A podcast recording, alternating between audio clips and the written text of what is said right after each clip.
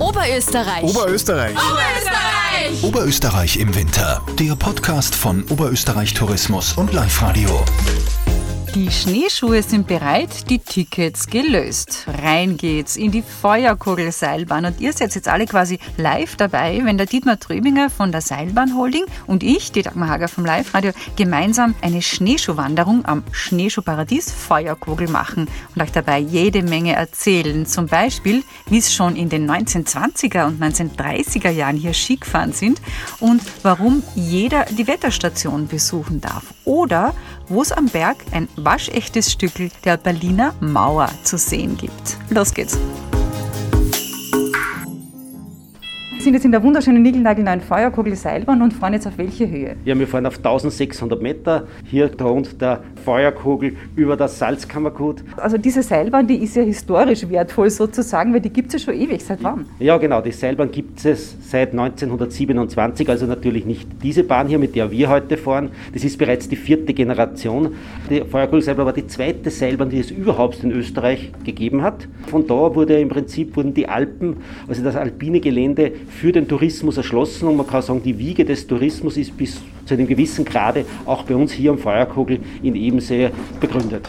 Und wie muss ich mir die Bahn damals vorstellen? Wie hat die ausgeschaut? Naja, die Bahn war natürlich um, um, einiges kleiner. Natürlich war sie nicht so modern, so wie die jetzige ist. Seit dem Winter 2019 haben wir jetzt diese moderne mhm. äh, Kabinenbahn und die war natürlich damals um einiges einfacher, aber es war trotzdem eine technische Meisterleistung. Man muss sich das vorstellen, 1927, man hat auf einem Berg von 1600 Meter hat man eine Seilbahn gebaut. Also man hat einmal die ganzen Stützen heraufbringen müssen, man hat das Seil ziehen müssen. Heutzutage macht man das mit einem, mit einem Helikopter. Also das ist wirklich eine Meisterleistung gewesen, die es damals vollbracht haben. Und da kann man wirklich nur sagen, voll Stolz und Respekt an die Pioniere, die die damals errichtet haben. Hut ab. Und dann haben sie aber auch gleich mit dem ersten Skilift nachgezogen, ein paar Jahre später. Weißt du das auch? Diesen Staberlift hat der, glaube ich, geheißen? Das ist der, der Stangenlift. Der Stangenlift war, ja, genau, der Stangenlift. Das war in den 30er Jahren. Also nicht nur, dass wir eine der ersten Seilbahnen in Österreich gehabt haben, man hat im Prinzip am Feuerkugel auch den ersten Schlepplift von Österreich gehabt. Zuerst Wie schon hat das, der ausgeschaut?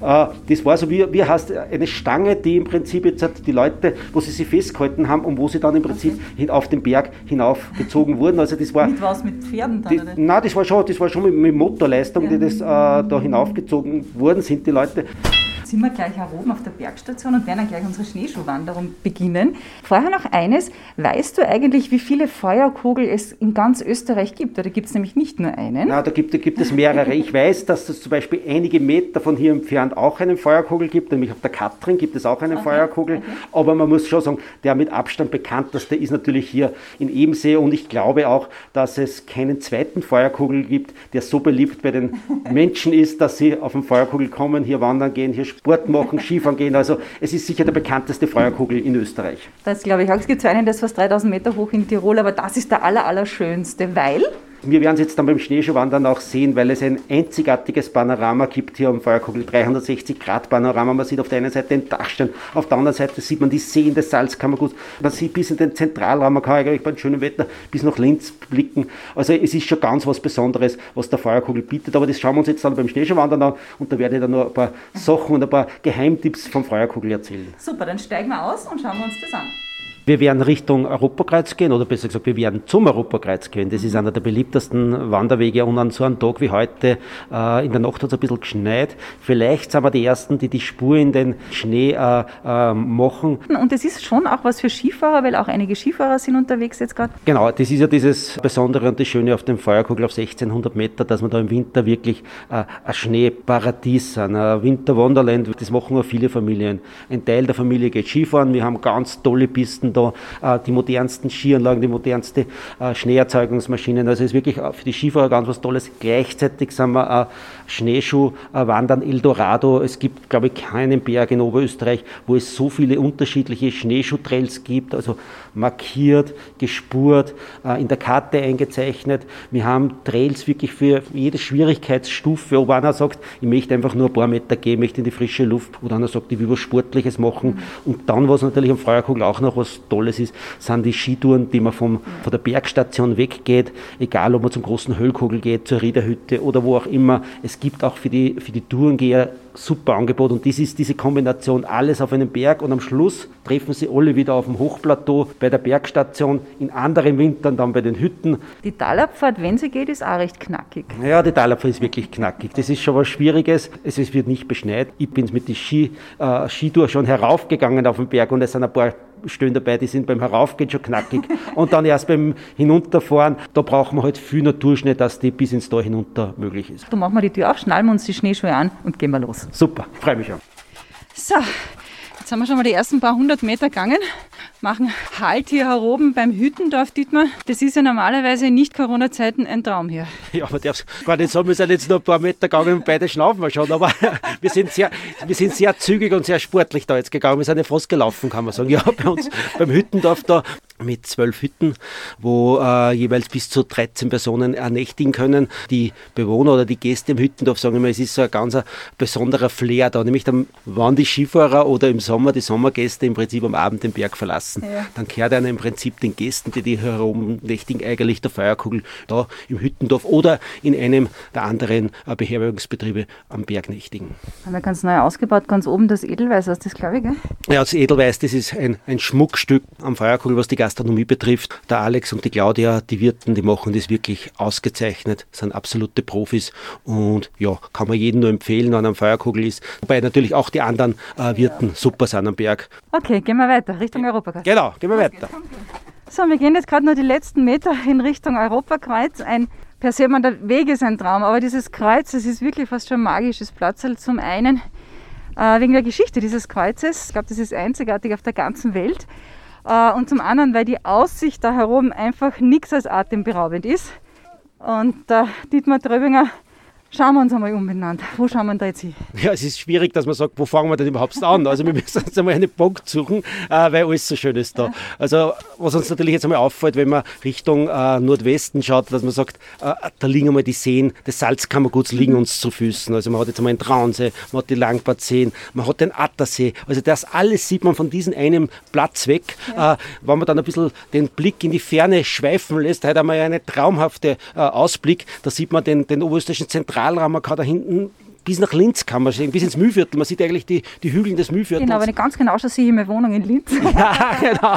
genau das ist, und das ist, das ist auch was Schönes, dass man sagt, okay, da komme ich jetzt her, da bin ich. Und eigentlich sieht man auch, äh, in dem Fall, äh, wenn du bis nach Linz schaust, dass du sagst, eigentlich ist das gar nicht weit weg. Also das heißt, es ist eine kurze Distanz mhm. und ich bin wirklich in die Berge, ich bin in den Alpen und das ist ja auch dieses Tolle am Feuerkugel, weil man so schnell da ist. Und genau. wenn man sich dann dreht, also da, da wie gesagt, das, das Gebirgsmassiv, in, in, in Traunstadt sieht man da und dann, dann sieht man bis in die Bürnbril-Region und dann da hinten, da sieht man dann schon, jetzt wenn wir uns eigentlich im Prinzip haben jetzt schon eine Drehung gemacht äh, äh, um 180 Grad, dann sieht man natürlich jetzt in Dachstein und in Dachsteingletscher, was jetzt mal wieder einfach was einzigartig, was Schönes ist, was wirklich auch ein Symbol der Alpen für unsere Gegend ist. Äh, da drunter vor uns so der Dachstein und man, man ist ja fast zum Greifen nahe. Also das sieht man alles da und das alles von diesem einen Platz her und das natürlich jetzt auf so einem besonderen Ort noch, wo auch das Europakreuz ist, was ja auch was ganz was Besonderes genau. ist. Das muss man mal beschreiben, beschreiben mal, wie es ausschaut. Und das sind ja so viele Steine, aber es ist alles ein bisschen durch äh, Löcher, nicht Löcher. Okay, red du.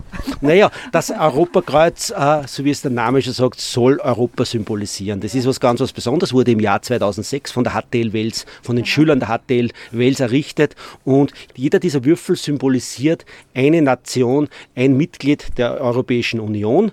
Und in diesen Würfeln haben wir dann noch, gibt es von jeder Nation dann noch einen Stein. Das heißt, die Steine, die in dem Würfel drinnen sind, sind wirklich von den einzelnen Staaten. Und da gibt es ganz spannende äh, Steine drinnen. Ich nehme jetzt einfach zum Beispiel äh, den Stein von der Bundesrepublik Deutschland. Mhm der ist von der Berliner Mauer. Also ein Teil der damaligen Berliner Mauer ist jetzt bei uns hier am Feuerkugel im Europakreuz.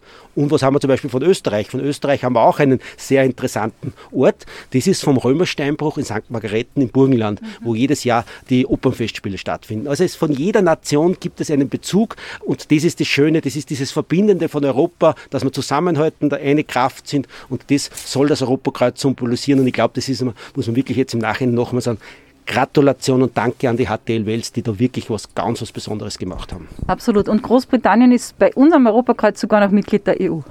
Genau, das soll einfach bedeuten, dass wir ja jetzt trotzdem noch zusammenstehen, auch wenn Großbritannien nicht mehr bei der Europäischen Union ist, sind wir ja trotzdem im Prinzip im Geiste alle miteinander verbunden und darum haben wir es zumindest derzeit noch im Europakreuz belassen. Voll schön.